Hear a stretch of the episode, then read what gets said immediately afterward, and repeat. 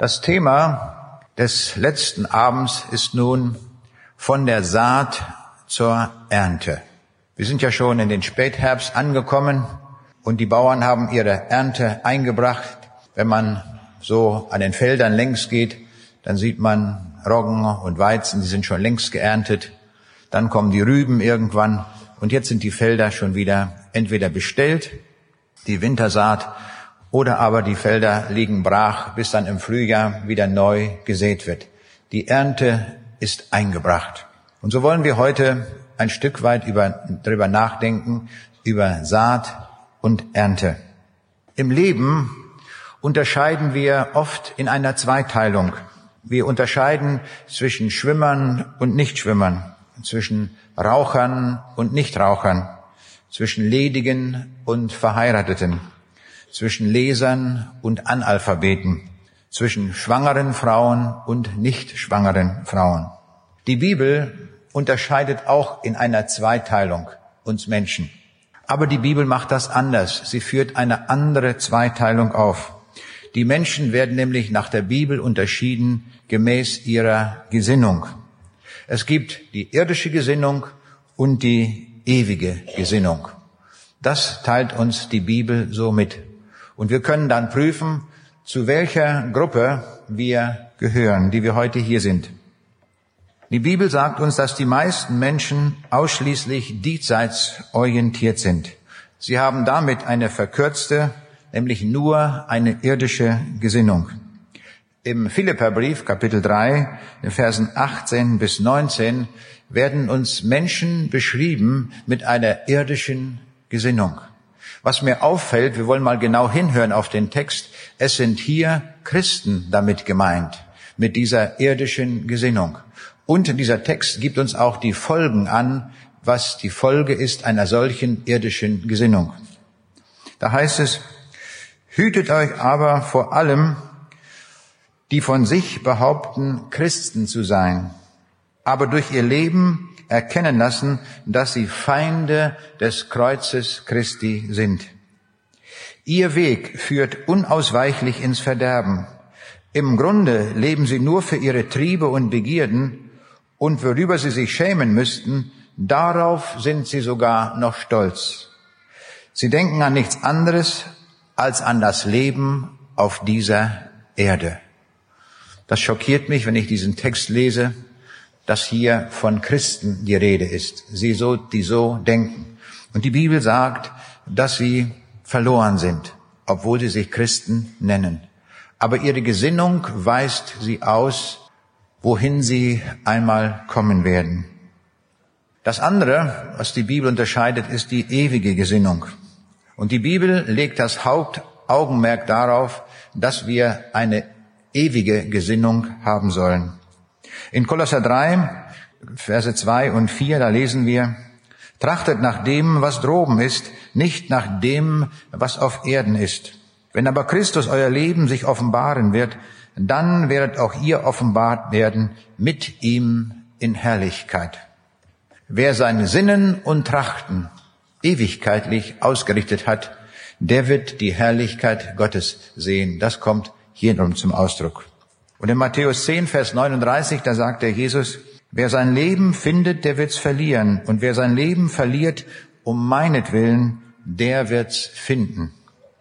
Und noch ein Wort aus der Bergpredigt, Matthäus 6, Vers 33, da sagt der Jesus, trachtet zuerst nach dem Reich Gottes und nach seiner Gerechtigkeit, so wird euch solches alles zufallen.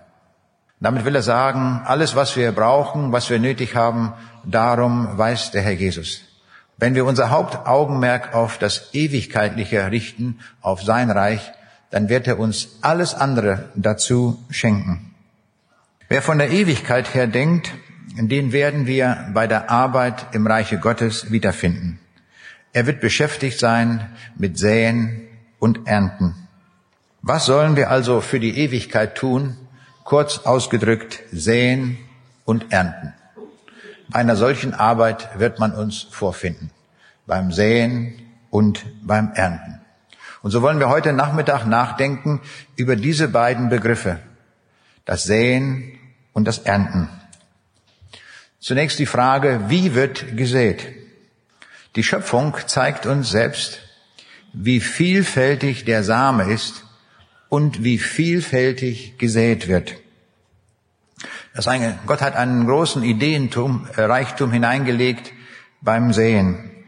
Wir kennen das Säen durch den Wind, das nennen wir die Anemonochorie, das Säen durch das Wasser, die Hydrochorie, das Säen durch die Tiere, Zoochorie und durch den Menschen, die Anthropochorie. Haben wir gleich noch die Fremdwörter dazu, wie sie in der Biologie üblich sind. Die Samen sind unterschiedlich ausgestattet und so gibt es eine unvorstellbare Zahl von Möglichkeiten, wie gesät wird. Kletten haben Widerhaken und tragen Stacheln und die Früchte bleiben im Fell der Tiere sitzen und sie tragen das weit, weit hinaus und irgendwo verlieren sie den Samen und dann geht das dort irgendwo auf. In Australien gibt es einen Baum, der die Früchte abwirft und diese Früchte werden ganz besonders von den Ameisen geliebt. Und die Ameisen tragen sofort diesen Samen weg und dann wird durch diese Art der Same weitergetragen durch Ameisen.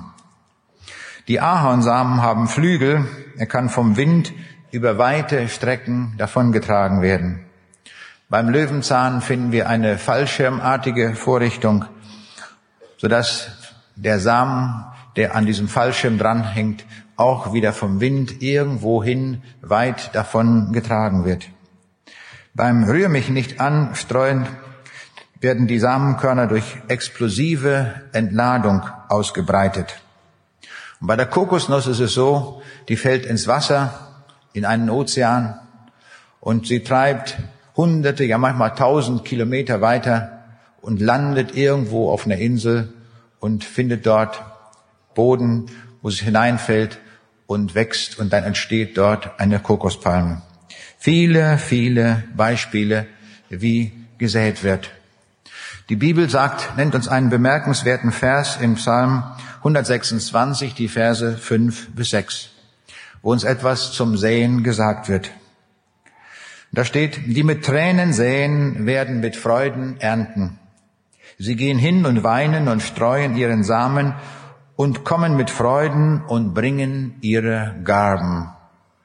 Ein merkwürdiger Vers. Hier steht, die mit Tränen säen. Offenbar ist das nicht immer gerade die richtige Freude zu säen.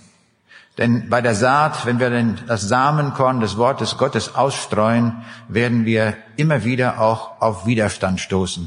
Die Leute wollen das gar nicht. Und doch hat uns Gott den Auftrag gegeben, überall zu säen.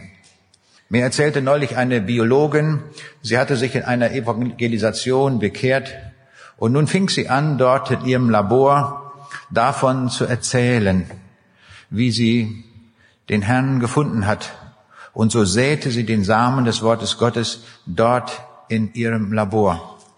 Und schon bald hatte sie einen Spitznamen weg. Man nannte sie die Laborpredigerin. Und man wollte das nicht hören, was sie sagte.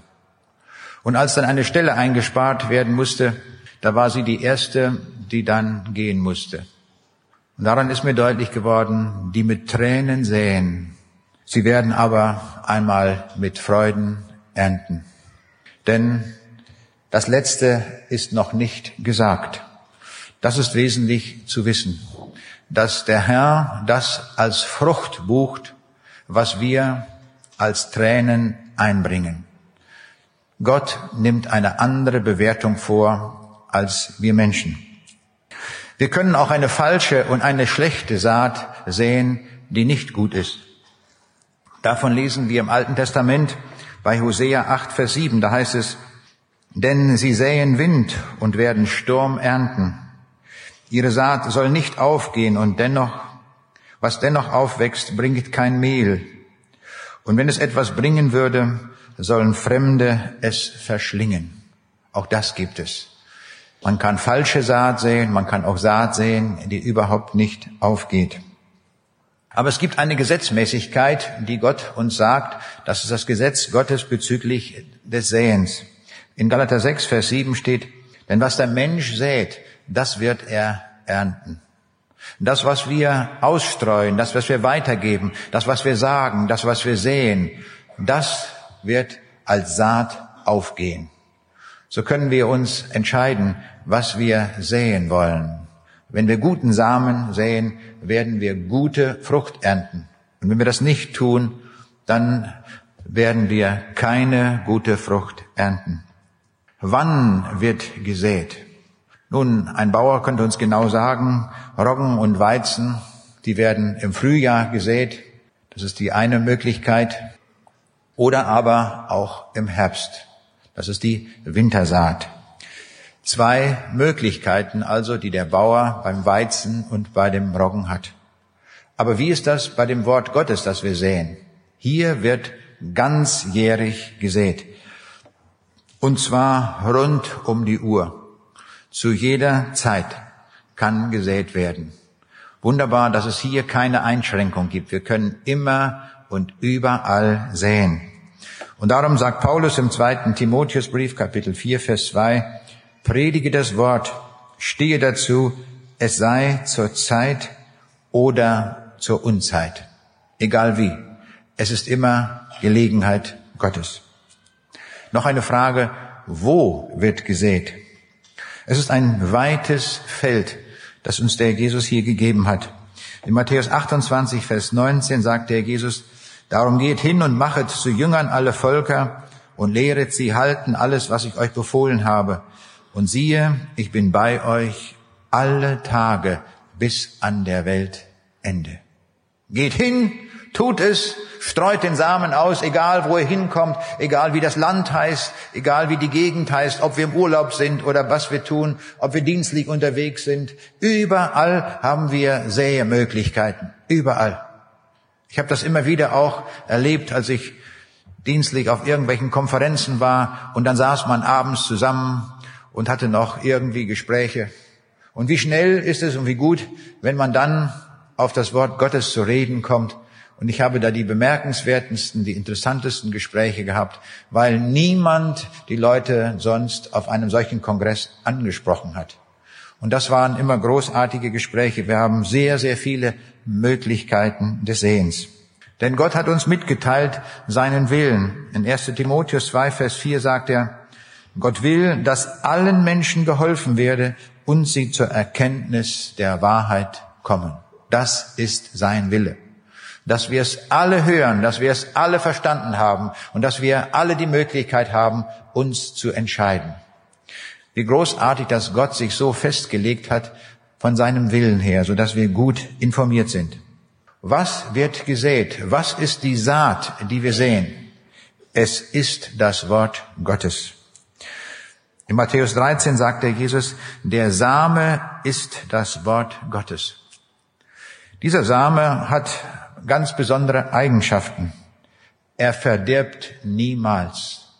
Dieser Same ist schon ein paar tausend Jahre alt und es wird derselbe Same immer wieder gesät. Und immer wieder geht die Saat auf. Sie verdirbt nicht, obwohl sie schon so alt ist. Und diese Saat ist so kostbar, dass sie durch nichts anderes zu ersetzen ist.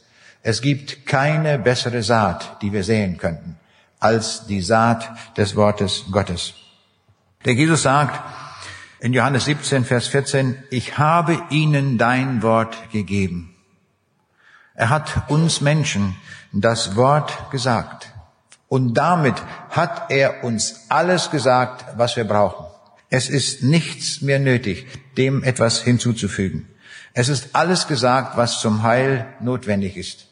Wir wissen in unserer Welt, die verfallen ist, verdorben ist und die durch die Sünde gefallen ist, dass wir auch viele Sekten haben. Und sie meinen, sie müssten immer eine neue Botschaft bringen. Und meistens sind es die Gründer von Sekten, die dann irgendetwas Neues meinen sagen zu müssen. Aber es ist alles Lüge, weil es nicht aus der Hand Jesu kommt. Das wollen wir deutlich herausstellen. Wir vertrauen darauf, dass wir dem ganzen Wort Gottes glauben. Das, was wir in der Bibel vorfinden, das ist von Gott autorisiert. Alles andere ist Makulatur. Alles andere ist von Menschen erfunden. Und alles, was die Menschen erfunden haben, müssen wir messen am Worte Gottes. Das ist der Maßstab, von dem wir ausgehen und mit dem wir alles vergleichen. Denn in diesem Buch finden wir alles, was wir zum Leben und zum Sterben brauchen. In Jesaja 34, 16, da lesen wir, Suchet nun in dem Buch des Herrn und leset. Es wird nicht an einem derselben fehlen. Man vermisst auch nicht dies noch das. Denn er ist, der durch meinen Mund gebeut und sein Geist ist, der es zusammenbringt. Hier erfahren wir schon im Alten Testament, das, was Gott uns mitteilt, was er uns sagt, ist vollständig und muss nicht durch menschliches ergänzt werden. Hier haben wir alles. Wir dürfen aber auch nichts weglassen. Das ist die andere Tragik, die wir haben, dass viele Menschen grundlegende Aussagen der Bibel einfach weglassen. Und darum brauchen wir die ganze Bibel und dass wir der ganzen Bibel glauben. Das ist für mich immer ein Wunder, dass in einem einzigen Buch, das nur ein paar Zentimeter dick ist, dass dort alles drinstehen soll. Alles. Alles, was wir brauchen.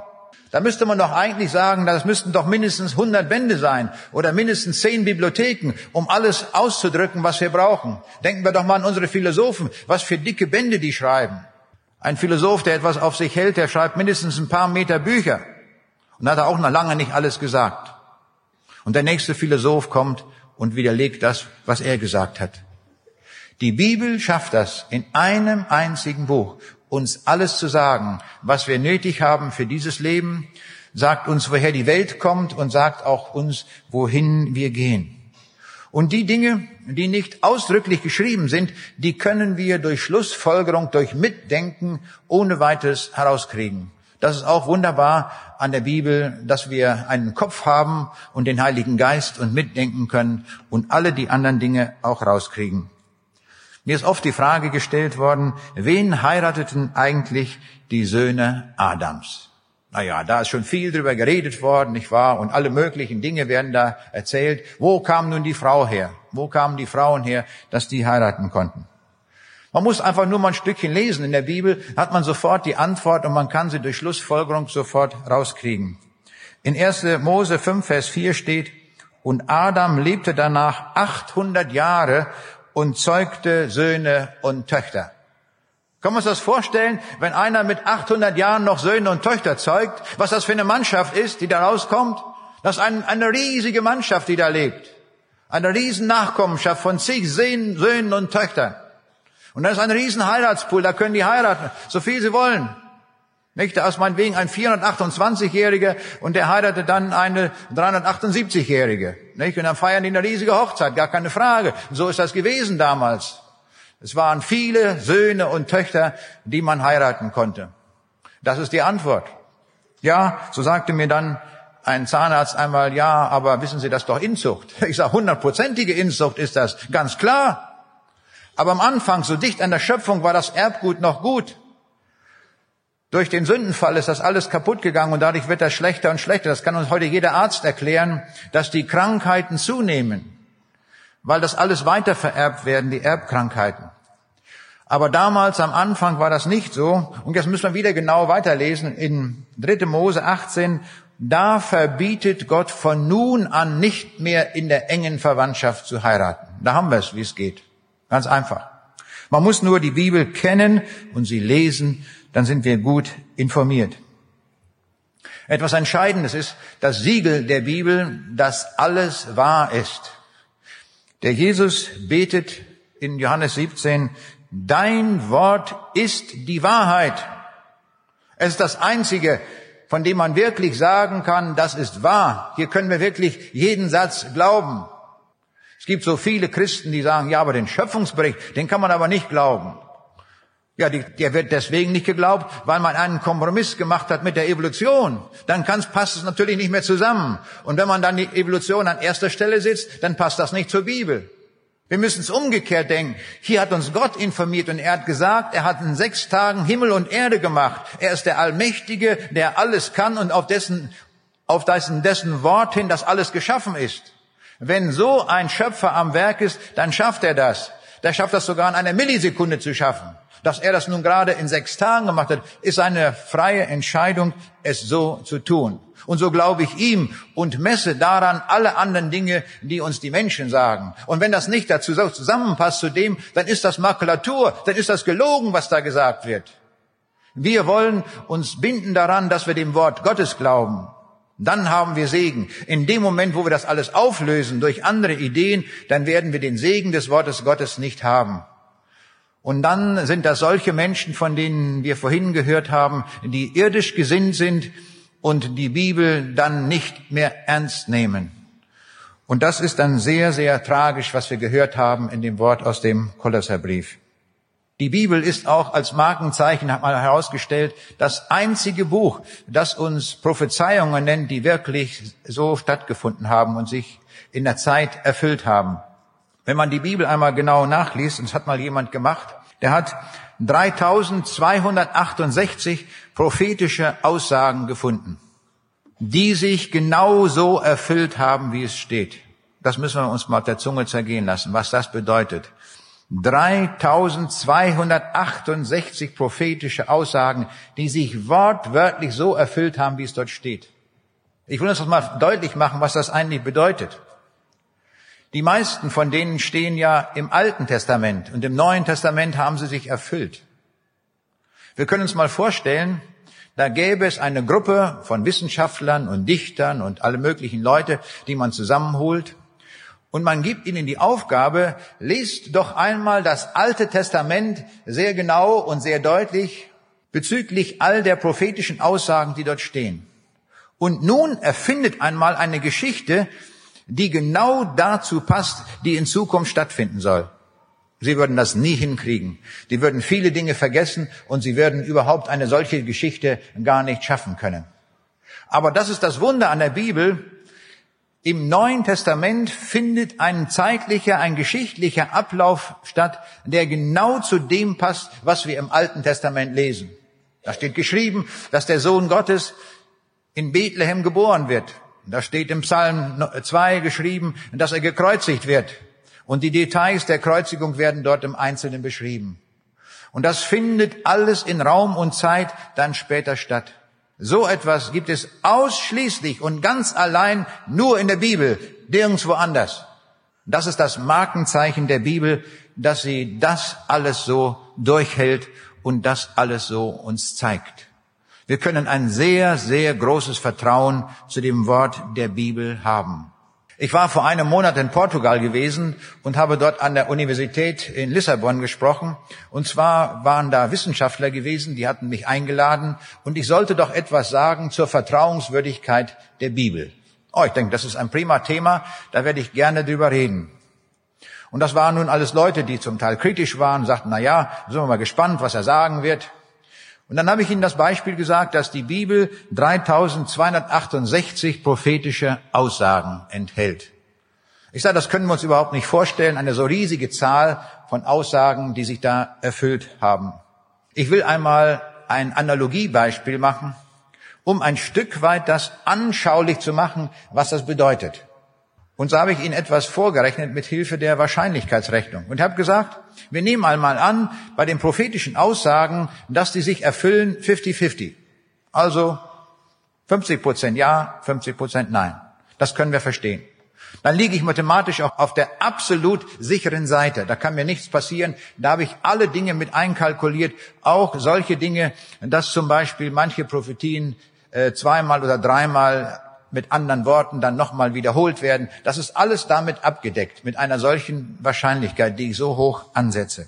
Und nun habe ich zu den Leuten gesagt, stellen wir uns einmal vor, in einem Vergleichsmodell, da stand ein Glas Wasser bei mir auf dem Tisch. Ich habe gesagt, stellen wir uns einmal vor, dieses Glas Wasser wäre voll gefüllt mit schwarzen Ameisen.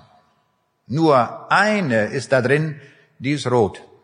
Und es wird schön gemischt und jetzt frage ich, wie groß ist die Wahrscheinlichkeit, dass ich gerade, wenn ich eine Ameise rausgreife, dass ich gerade die rote erwische? Das können wir uns vorstellen.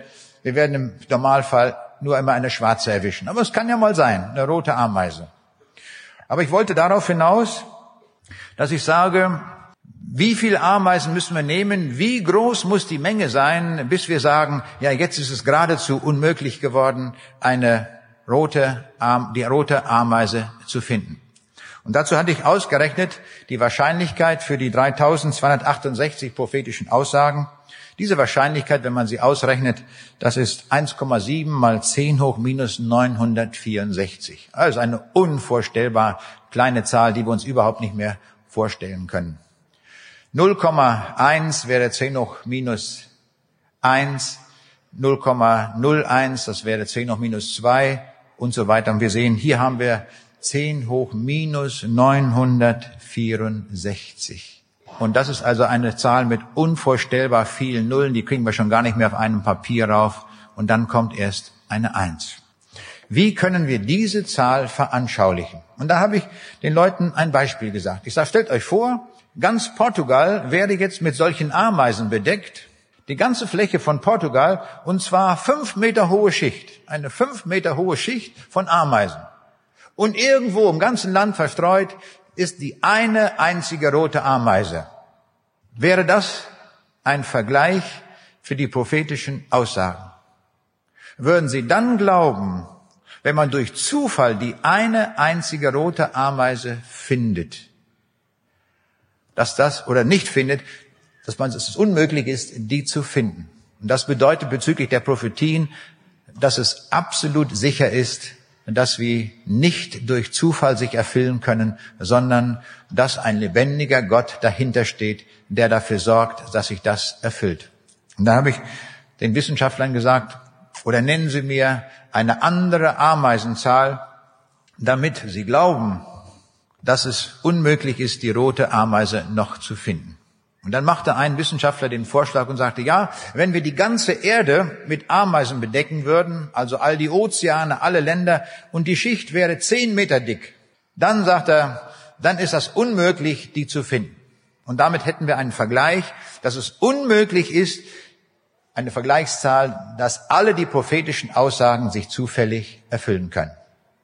Nun gut, dann habe ich gesagt, das ist ein guter Vorschlag, aber jetzt wollen wir einmal weiter rechnen. Das ist so schön, das kann man einmal, einmal zahlenmäßig gut demonstrieren. Und ich nehme mir einfach auch mal die Zeit, in ein paar Minuten das hier einmal so zu erklären. Ich habe das ausgerechnet. Noch ein anderes Vergleichsmodell.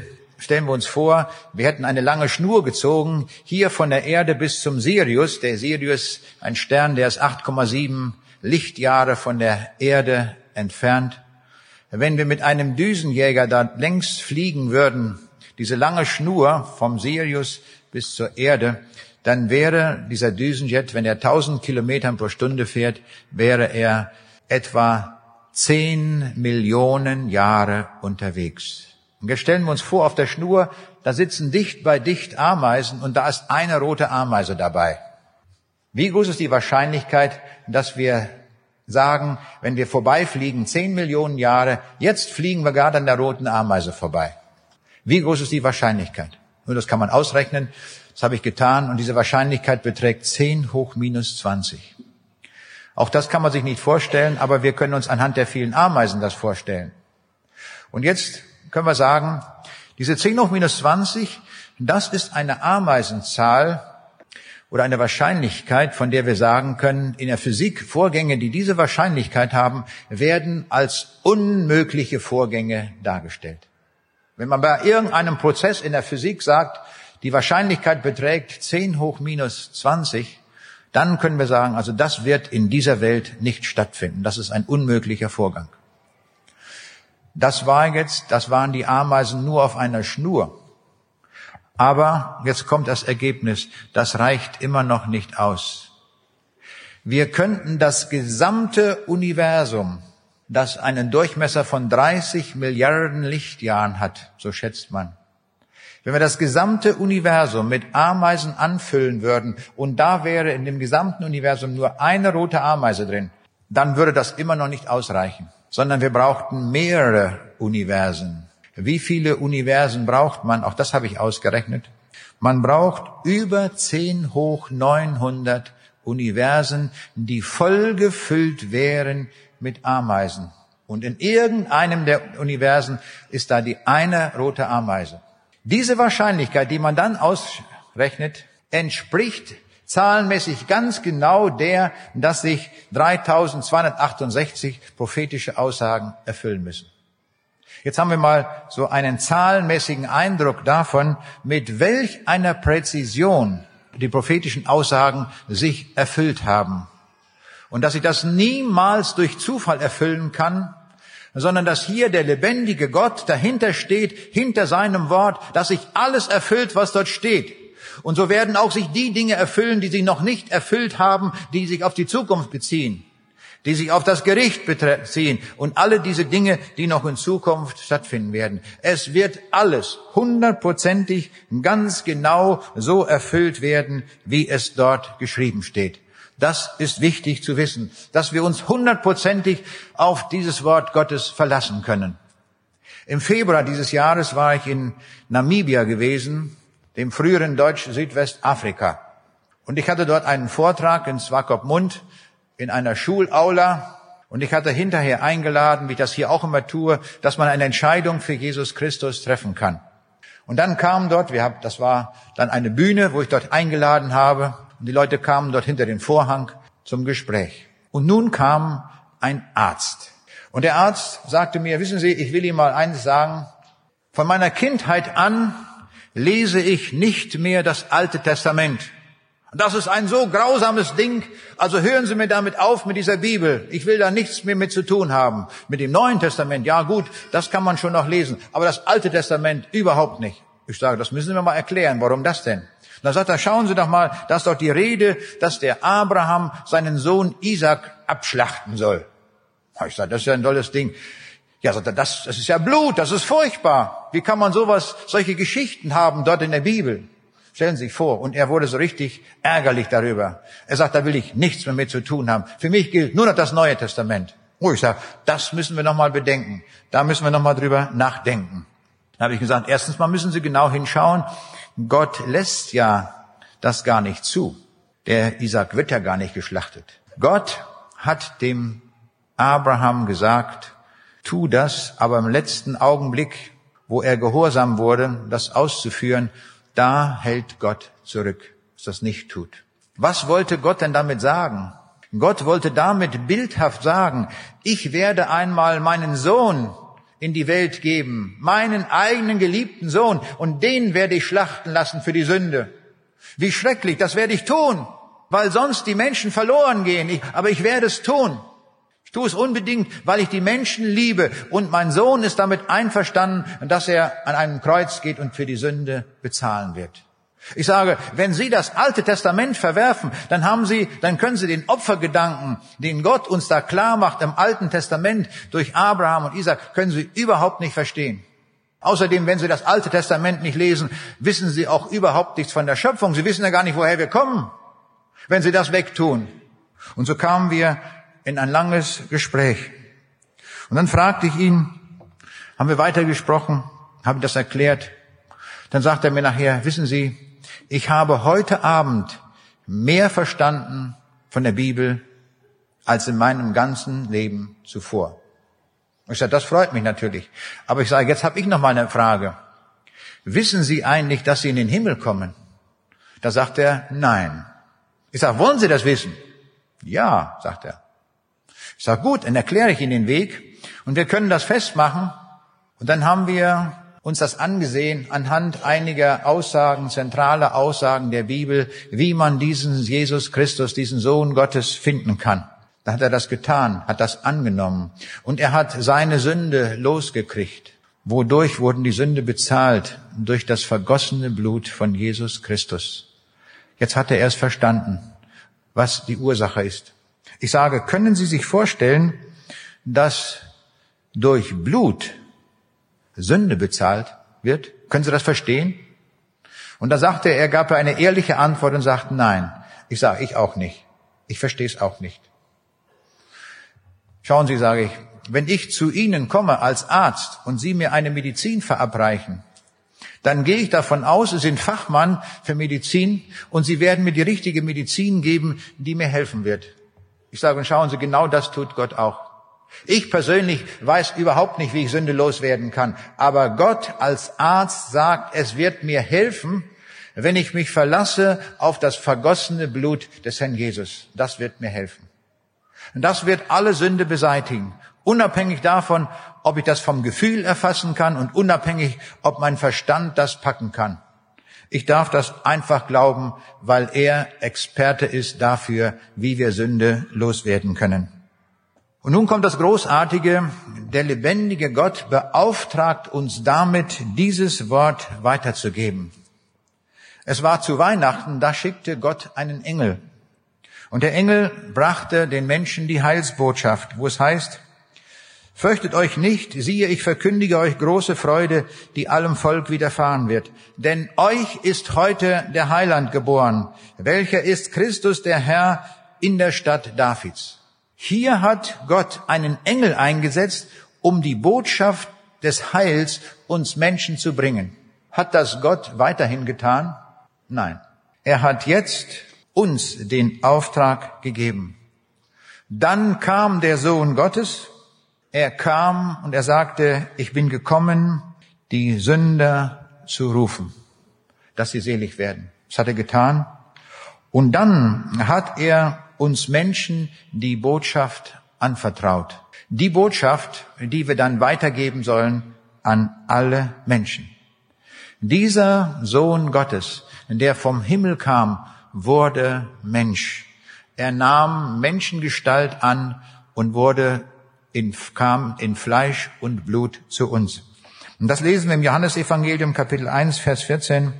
Und das Wort ward Fleisch und wohnte unter uns, und wir sahen seine Herrlichkeit, eine Herrlichkeit als des eingeborenen Sohnes vom Vater, voller Gnade und Wahrheit. Er kam zu uns. Und wir Menschen haben ihn gesehen, wir haben ihn angefasst, wir haben ihn betasten können. Er war mitten unter uns. Und er kam zu uns, um das Problem der Sünde zu lösen. Und dann heißt es, wie du mich gesandt hast in die Welt, so sende ich sie auch in die Welt. Gott hat seinen Sohn in die Welt gesandt und sein Sohn sendet jetzt uns in die Welt, um die Botschaft weiterzusagen.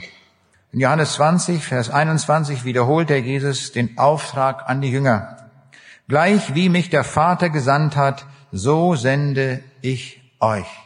Nun wird nie wieder ein Engel kommen um uns die Botschaft zu sagen, sondern er hat Menschen auserwählt, dazu berufen, diese Botschaft anderen Menschen weiterzusagen.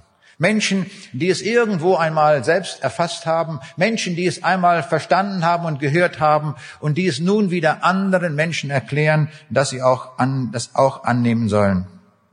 Das Heil hat Gott in Jesus Christus gewirkt. Aber die Verkündigung dieser Heilsbotschaft hat er nun uns weitergegeben. Das sollen wir tun. So dürfen wir nicht erwarten, dass irgendwann ein Engel vom Himmel kommt und der es uns erklären wird, sondern es werden nur Menschen sein, die es selbst erfahren haben und die es dann anderen weitergeben.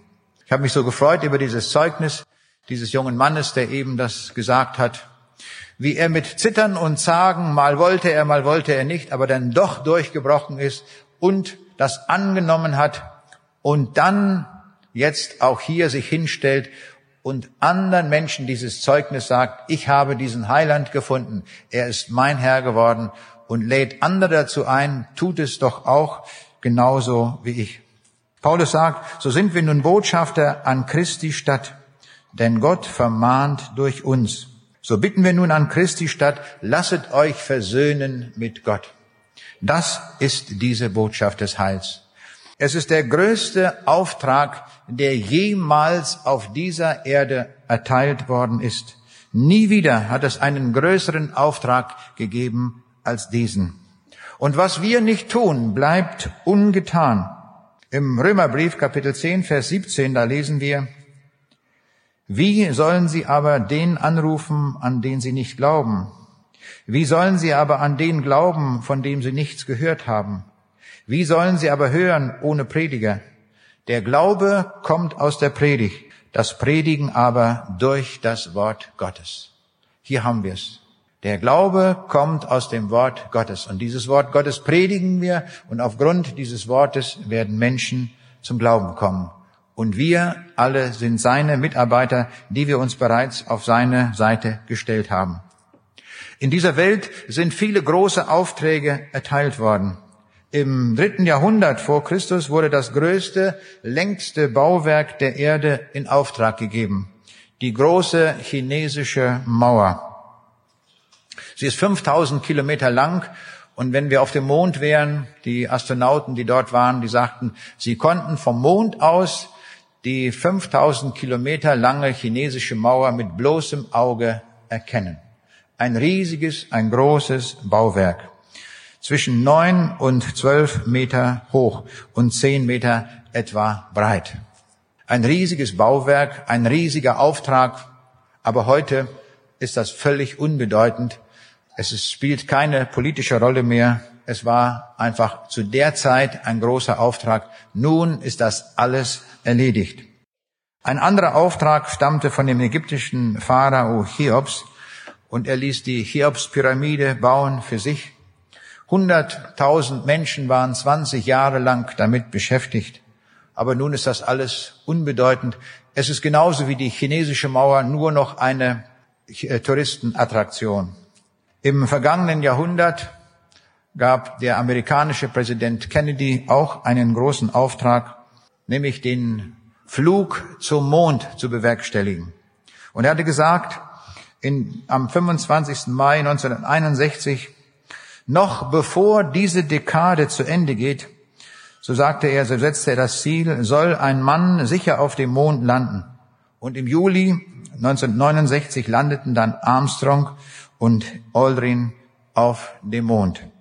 Alle diese Aufträge erschienen den jeweiligen Auftraggebern von größter Wichtigkeit.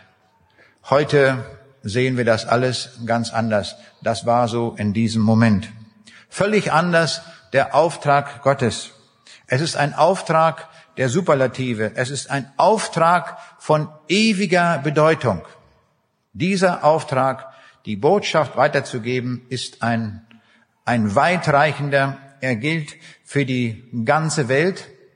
Er ist räumlich der weiteste Auftrag und er ist auch zeitlich der weiteste Auftrag, nämlich bis der Herr Jesus wiederkommt, sollen wir diese Botschaft weitergeben.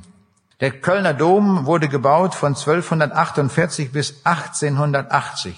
632 Jahre lang hat man am Kölner Dom gebaut. Das ist noch gar nichts gegen dem Auftrag, gegenüber dem Auftrag, den uns der Herr gegeben hat nämlich das Evangelium zu verkündigen bis zum Ende der letzten Tage, bis zum Schluss, bis der Herr wiederkommt. Und dieser Auftrag ist immer aktuell und dieser Auftrag wird bis zum letzten Tag Menschen retten. Das ist wirklich ein großartiger Auftrag.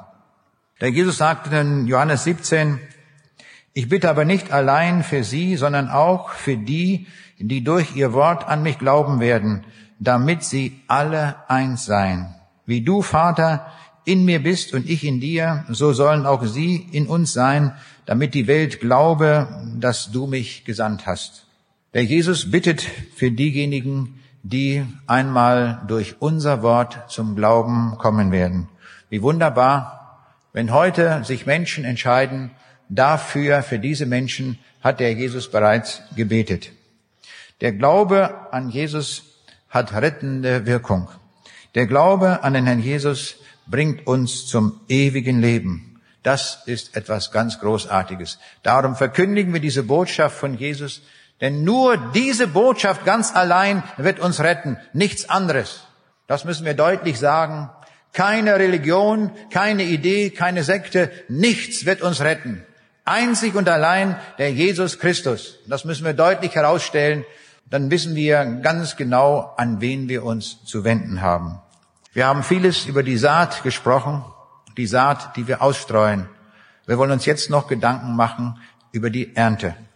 In Matthäus 13, Vers 39, da sagt der Jesus, die Ernte ist das Ende der Welt. Dann wird Ernte abgehalten. Matthäus 9, Vers 37 lesen wir, die Ernte ist groß, aber weniger sind der Arbeiter. Darum bittet den Herrn der Ernte, dass er Arbeiter in seine Ernte sende. Und in Offenbarung 14 wird uns auch etwas deutlich gemacht von der Ernte. Und ich sah und siehe eine Wolke, und auf der Wolke saß einer, der gleich war einem Menschensohn, der hatte eine goldene Krone auf seinem Haupt und in seiner Hand eine scharfe Sichel. Und ein anderer Engel kam aus dem Tempel und rief dem, der auf der Wolke saß, mit großer Stimme zu, setze deine Sichel an und ernte. Denn die Zeit zu ernten ist gekommen, denn die Ernte der Erde ist reif geworden. In unserer Welt, in der wir leben, gibt es zweierlei Ernten. Die eine Ernte, die uns jetzt und hier und heute sichtbar wird, und die andere Ernte, die erst offenbar wird am Tag der Ewigkeit. Da wird endgültig entschieden sein, wer zum Ziel gekommen ist. Aber es ist großartig, dass Gott uns auch hier in dieser Welt, wo wir den Samen ausstreuen, dass wir von der Ernte etwas sichtbar zu erkennen finden. Manchmal geschieht das an einem einzigen Tag, dass gesät wird und auch gleichzeitig geerntet wird. Das ist großartig, das sind Wunder Gottes, die er tut. Ich hielt an einem Ort einen Vortrag und äh, da waren am Ende einige zurückgeblieben und dann stand noch die eine Frau und ich fragte sie und ich sage, sagen Sie mal, interessiert mich mal, wie sind Sie eigentlich hier in diese Versammlung gekommen? Na ja, sagt sie, wissen Sie, sagt sie, äh, ich äh, bin mit meinem Hund spazieren gegangen. Das ist 50 Kilometer weiter von hier. Und da kommt eine andere Frau mir entgegen und die hat auch einen Hund. Naja, und die Hunde bellen, nicht wahr, wenn sie sich so begegnen. Und dann kamen wir so ins Gespräch. Und da erzählt die andere Frau mir etwas vom Sinn des Lebens. Da sagt sie, ja, das interessiert mich auch. Da sagt die, gar keine Frage. 50 Kilometer weiter, da gibt's einen Vortrag, da ist eine Evangelisation und da wird über den Sinn des Lebens gesprochen. Wollen wir da nicht hingehen? Ja, sagt sie, komm ich mit.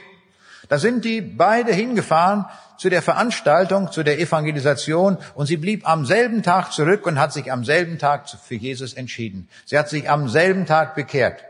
Da sehen wir, Saat und Ernte lagen ganz, ganz dicht beisammen. So macht Gott das manchmal. Aber es gibt auch so etwas, dass Saat und Ernte sehr weit auseinander liegen. Und dazu möchte ich auch ein Beispiel sagen. Im vergangenen Jahr waren wir mit einigen Mitarbeitern in Weißrussland gewesen und ich hatte dort einen Vortrag in der Stadt Minsk. Und man hatte das so organisiert, dass es einen Abend gab für Wissenschaftler, die nun in besonderer Weise den Zusammenhang zwischen Bibel und Wissenschaft, nicht war, dass ihre kritischen Fragen da beantwortet werden sollten. Und so habe ich dort einen Vortrag gehalten. Und am Ende kommt einer der Wissenschaftler dann zu mir und er erzählt mir seine Lebensgeschichte. Und er sagt, wissen Sie, zur Zeit des Zweiten Weltkrieges, da war ich hier in Minsk in einem Waisenhaus. Und äh, dort im Waisenhaus, es war so, sagt er, das war Hungerszeit, wir haben viel Hunger gehabt. Aber da kam immer ein Soldat zu uns, ein deutscher Soldat. Der hatte einen langen Mantel an und in diesem Mantel hatte er sich Taschen eingenäht und die Taschen waren voller Brot. Und wenn der kam, dann war das für uns immer ein großes Fest. Dann brachte der uns Brot. Dann mussten wir nicht mehr hungern. Und dieser Mann, der hat uns immer, jedes Mal, wenn er kam, von Jesus erzählt.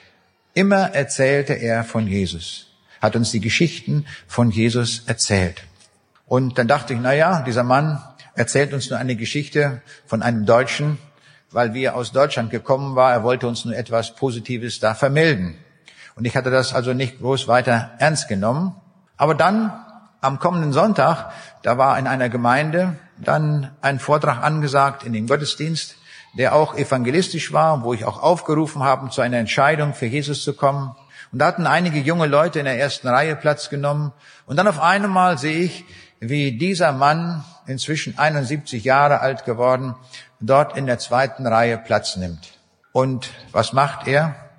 Er entscheidet sich an diesem Morgen für Jesus. Da sehen wir, Saat und Ernte lagen weit auseinander. Dort im Waisenhaus hatte er zum ersten Mal von Jesus gehört. Und er hatte uns diese Geschichte dort so erzählt, als wäre sie gestern passiert gewesen. Das war so neu für ihn, so deutlich noch, als wäre es gerade geschehen. Das heißt, die Botschaft Jesu war tief in sein Herz gedrungen. War übrigens erstaunlich, dass dieser Mann das tun konnte während des Krieges, denn es war ja Krieg angesagt. Aber er war Dolmetscher für die, äh, er konnte sehr gut Russisch und die deutsche Wehrmacht war sehr daran interessiert, diesen Mann zu haben, weil er immer da dolmetschen konnte. Und darum, man wusste, das war, ließ man ihn gewähren. Aber eines Tages sagte man ihm, also das wollen wir nicht mehr, dass du da jetzt diese Geschichten erzählst, dass du da hingehst in das Waisenhaus. Du darfst nur, darfst da nicht mehr reingehen. Hat er aufgehört zu predigen? Nein, dann ging er und stellte sich vor das Waisenhaus und die haben im Waisenhaus die Fenster aufgemacht und dann hat er von der Straße aus oder von der, von der Wiese aus dort gepredigt. Aber er hat nicht aufgehört, den Kindern das Evangelium zu sagen. Und dann dieser Mann, er kam dann zum Glauben. Wunderbar, wie Gott es Wege oft sind, wie Gott Menschen rettet. Das ist sein Wille. Wenn wir über die Ernte reden, so will ich jetzt darüber sprechen, so wie es der Jesus sagt, die Ernte, die eigentliche Ernte wird sein am Ende der Zeiten. Ich habe darüber eine Geschichte gelesen, die mich sehr bewegt hat und ich habe sie dann selbst noch weiter ausgeführt, um das so darzustellen, dass das auch ähm, meinem Wesen und dem, was ich weitergeben will, will, entspricht. Da wird Gott wegen des Leidens in dieser Welt angeklagt. Es ist das Ende der Zeit Millionen und Abermillionen von Menschen versammeln sich auf einer riesigen Ebene vor dem Thron Gottes. Die Menschenmenge ist unüberschaubar groß. Sie kamen aus allen Jahrhunderten, aus allen Völkern, aus allen Stämmen, aus allen Nationen der Erde und sie waren dort vor dem Thron Gottes versammelt. Auffällig ist bei dieser Versammlung, sie ist aufgeteilt in zwei Gruppen. Die eine Gruppe ist eine große Zahl und sind Menschen, die Gott erkannt hatten während ihres irdischen Lebens. Sie haben zu ihm gebetet, gefleht und gedankt und obwohl sie ihn nie gesehen haben. Und man sieht es an ihren Gesichtern, sie strahlen vor Freude. Und dann ist eine andere Gruppe, die aufgeteilt ist und abgesondert ist von denen, eine zweite Gruppe, die an der Zahl sogar noch erheblich größer ist als diese erste Gruppe. Aber diese Gruppe ist sehr heftig dabei zu debattieren. Und untereinander sind sie sich schnell einig. Und sie sagen, wie kann dieser Gott überhaupt mit uns zu Gericht sitzen? Nun soll er doch erstmal Rechenschaft geben über all sein Verhalten, das uns so unverständlich ist. Wo war denn dieser Gott, als wir im Kessel von Stalingrad hungerten froren und starben. Warum hat er bei den vielen Flutkatastrophen der Welt mit so vielen unschuldigen Toten einfach nur zugesehen? Wo war seine Allmacht bei den Dürrekatastrophen in Afrika?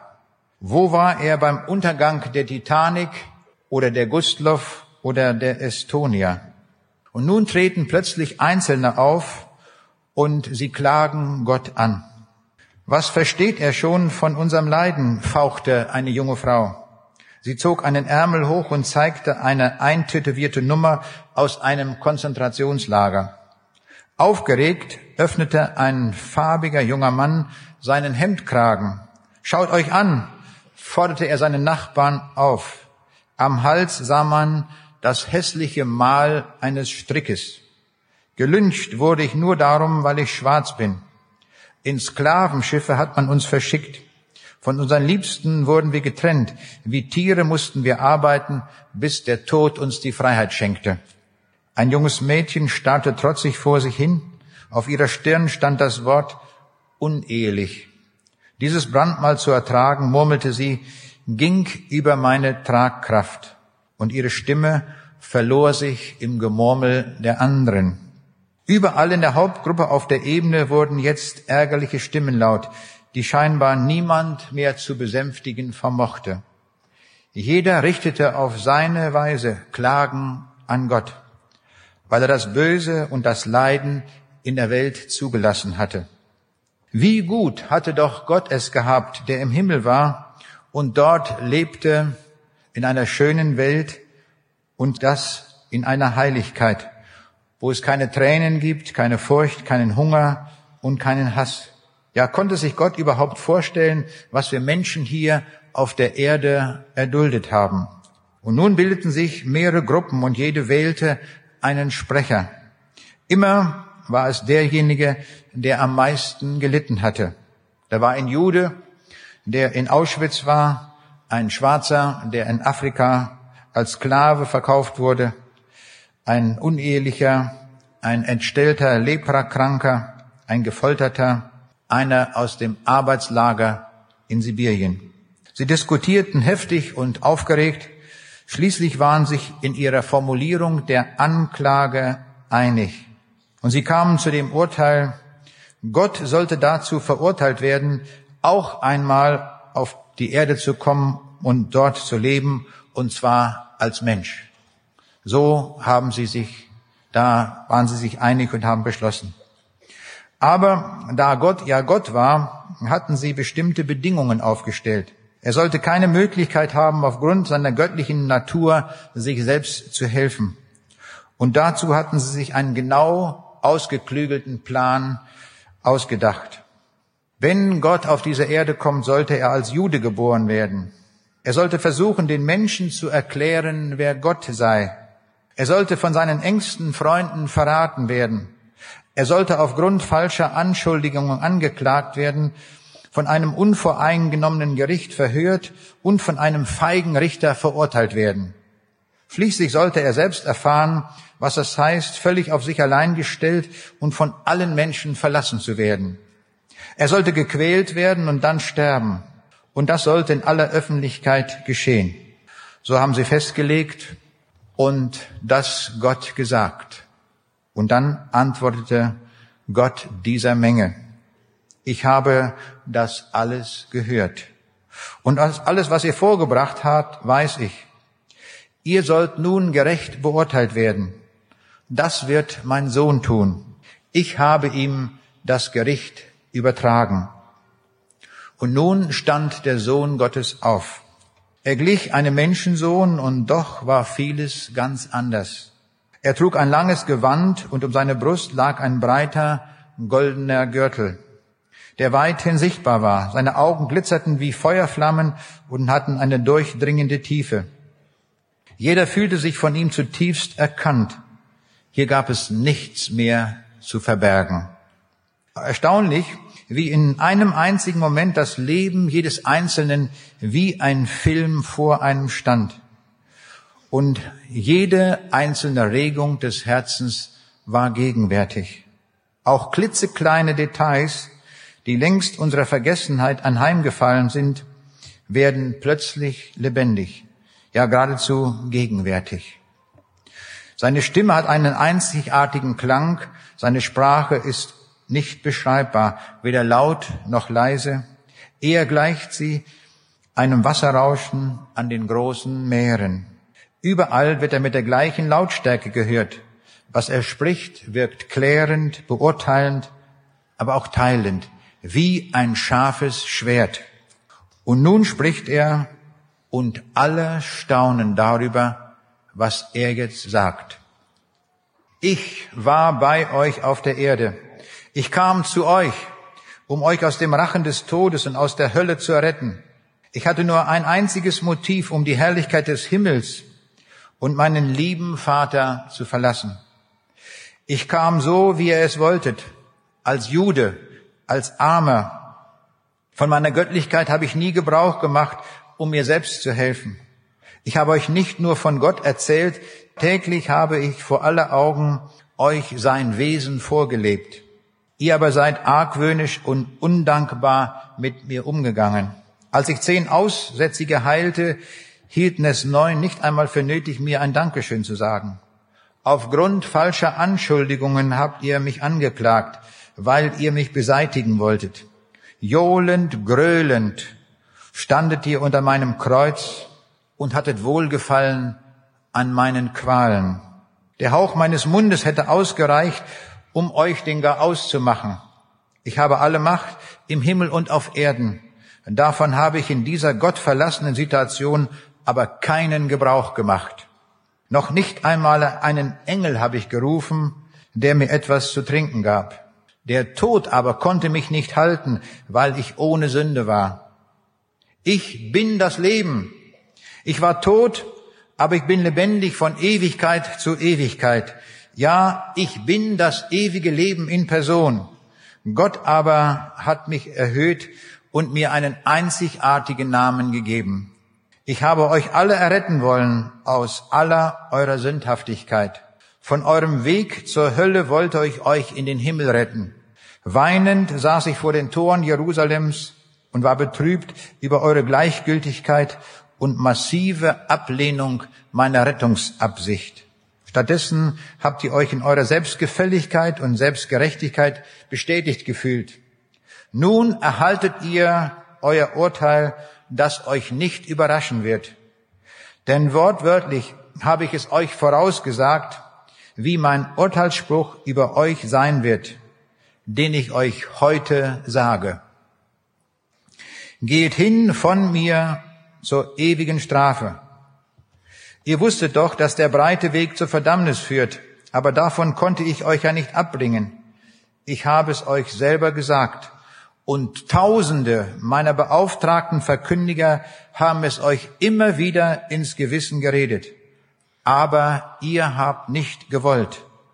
Nun geht, ich habe euch nie erkannt. Nun fielen sie auf ihre Knie, nicht einer stand noch. Auch nicht die Atheisten und die Kommunisten, die Freidenker und Freimaurer, ja sogar die Pharisäer und Sadduzäer, auch die modernen Theologen, die in ihrer Klugheit den Menschen wissenschaftlich darlegten, dass die Bibel ein rein menschliches Buch ohne Sonderstatus und Jesus darum auch nicht wirklich auferstanden sei. Wie in einem gewaltigen Chor stimmten sie nun alle zu. In allem hat er recht. Ihr Berge und Hügel fallet auf uns. Wir können die Wahrheit nicht länger ertragen. Und alle, die Gott verurteilt haben, gingen plötzlich leise fort. Niemand wagte es mehr zu sprechen. Keiner bewegte sich. Plötzlich wusste es jeder. Es ist zu spät. Dann wandte er sich der ersten Gruppe zu. Es war auch eine unübersehbare Schar, wenn auch kleiner als die andere. Und diesen sagte der Herr Folgendes. In der Welt wart hier oft nur eine kleine, verachtete Schar Ihr kamt euch manchmal kümmerlich und verlassen vor. Ihr seid nie groß rausgekommen. Von euren Taten berichteten nicht die Zeitungen und das Fernsehen. Ihr habt mir in aller Stille und Demut gedient, weil ihr es mir tun wolltet. Ihr habt nicht nachgelassen, anderen von mir zu erzählen, damit sie auch gerettet werden. Ihr seid im geringsten treu gewesen, nun will ich euch über viel setzen. Der ganze Himmel ist nun euer. Eure Hoffnung hat sich jetzt erfüllt. Was ihr während eures ganzen Erdenlebens nie gesehen und gehört habt, ist nun für euch in alle Ewigkeit bereitet. Hier ist für euch Bleibe. Hier ist ewige Heimat. Ihr wurdet um meinetwillen verachtet und gering geschätzt, weil ihr meinem Wort ausnahmslos vertraut habt wurdet ihr als Fundamentalisten gebrandmarkt und verschrien. Nun, heute ist Erntetag. Kommt her, ihr Gesegneten meines Vaters, ererbet das Reich, das euch bereitet ist von Anbeginn der Welt. Gehe ein zu deines Herrn Freude. Das ist eine Nacherzählung, aber genau so steht's in der Bibel.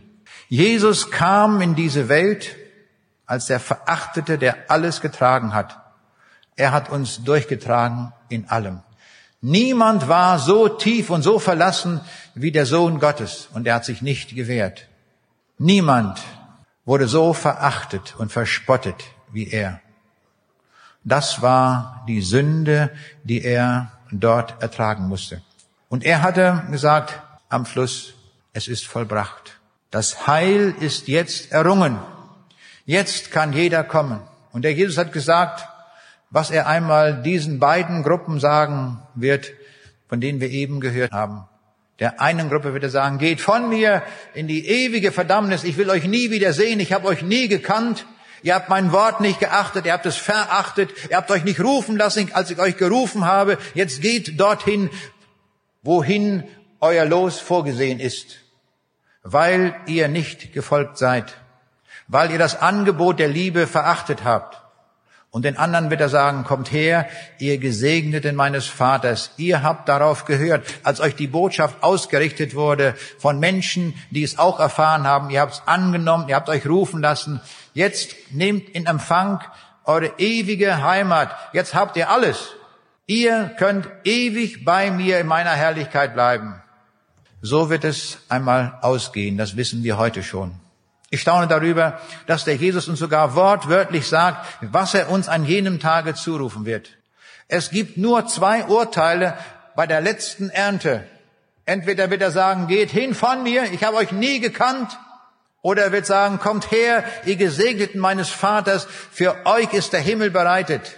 Ihr habt euch rufen lassen, ihr habt euch die Sünde vergeben lassen, ihr seid mir gefolgt und ihr habt mir gedient, jetzt dürft ihr alles in Empfang nehmen. Das sind die beiden Wege, die vor uns stehen. Und so wollen wir uns an diesem letzten Abend entscheiden, dass wir auf der richtigen Seite sind, dass wir zu der richtigen Gruppe gehören am Tage der Ernte, wenn der Herr selbst Ernte abhalten wird, dass wir zu seiner Schar gehören, zu seiner Schar, die ihm alles geglaubt haben, was er gesagt hat, denn er ist die Wahrheit. Es gibt überhaupt keinen Grund, an irgendeinem Satz der Bibel zu zweifeln, weil es von ihm selbst autorisiert ist. Es ist wahr. Und darum glauben wir ihm. Und darum predigen wir das und rufen die Menschen, sagen, kommt her, lasst euch erretten. Und das tun wir an diesem letzten Abend dieser Veranstaltungsreihe. Manch einer hat das vielleicht aufgeschoben und gesagt, na, heute nicht, vielleicht morgen. So sagen wir ja oft, morgen, morgen, nur nicht heute. Aber heute ist der letzte Tag und so wollen wir uns ermuntern, ermuntern und ermutigen, heute zu kommen. Wir haben einen großen Raum dort, es können viele kommen. Ich habe mich gefreut, dass heute Morgen schon so viele gekommen sind. Wir können jetzt kommen und können uns festmachen im Glauben an Jesus Christus. Und ich rufe auch solche, die durch mancherlei Bibelkritik angefochten sind und der Bibel nicht ganz glauben können, so, so mögen sie kommen und dass wir im Gebet festmachen und sagen, Herr Jesus, wir wollen von nun an deinem Wort ganz vertrauen. Und ich rufe auch diejenigen, die irgendwo flach geworden sind, lasch geworden sind. Der Jesus sagt in Offenbarung 3, sie werde ich ausspucken. Das wollen wir nicht. Wir wollen nicht ausgespuckt sein. Wir wollen zu ihm gehören, zu unserem Herrn und Heiland und wollen uns an ihn binden. Und so rufe ich die Lauen, dass sie das auch nochmal festmachen kommen und ganz gewiss sind, dass sie dabei sind bei der Gruppe, die der Herr zurufen wird, ihr Gesegneten meines Vaters. Heute ist der Tag, wo wir das entscheiden können und buchen können, auf welche Seite wir uns stellen können. Gott sagt schon im Alten Testament, ich habe euch Leben und Tod vorgesetzt. Wähle, dass du das Leben hast. Tu das, tu es heute. Entscheide dich für das Leben. Und das Leben ist eine Person und diese Person heißt Jesus Christus. Wenn wir dieses Heil nicht achten, haben wir nichts, was uns noch retten kann. Aber dieser Jesus will uns retten. Hier und heute an diesem Abend. Komm, lass dich einladen. Amen.